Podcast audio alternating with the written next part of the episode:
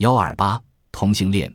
一九零五年出生的汤姆·德莱伯格公开承认自己是个同性恋者。他也是一名共产党员。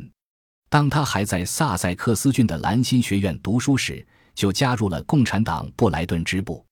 尽管在他个人信仰与生活方式之间存在着明显的冲突，但在牛津大学求学期间，以及后来在《每日快讯》报社里当记者时，他一直是一名党员。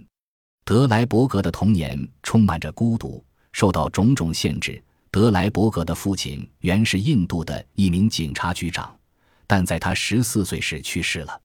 他只记得父亲是一个姓氏不明的爱德华七世时代的人，健康状况欠佳。德莱伯格非常爱他年迈的母亲。当他步入青春期时，孤独感愈益加重。母亲三十九岁时生下他，而他五岁时。两个哥哥早已二十岁出头，德莱伯格觉得自己生不逢时。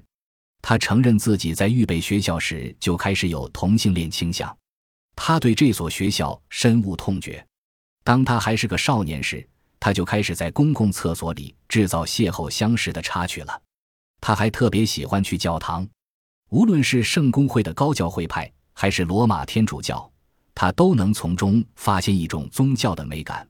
他喜欢弥撒仪式中的神秘色彩。在兰辛学院，德莱伯格曾一度靠拢劳动党，受挫后加入了共产党布莱顿支部。在牛津大学读书时，他仍是英国共产党党员。大概是在这段期间，他初识了所谓的魔术师阿莱斯特·克劳利。他是个黑人。他们在伦教的艾斯尔塔餐馆会面，并共进午餐。德莱伯格记得克劳利来时。穿着一条裁剪得体的绿色手织花呢灯笼裤，颇有学究气。他与他保持了许多年的友谊。当他离开牛津大学时，德莱伯格感兴趣的粗野行动仍在发展。他常常带着性目的与他随处相遇的年轻工人接触。伦敦豪放不羁的艺术家形成了他们独特的生活圈子。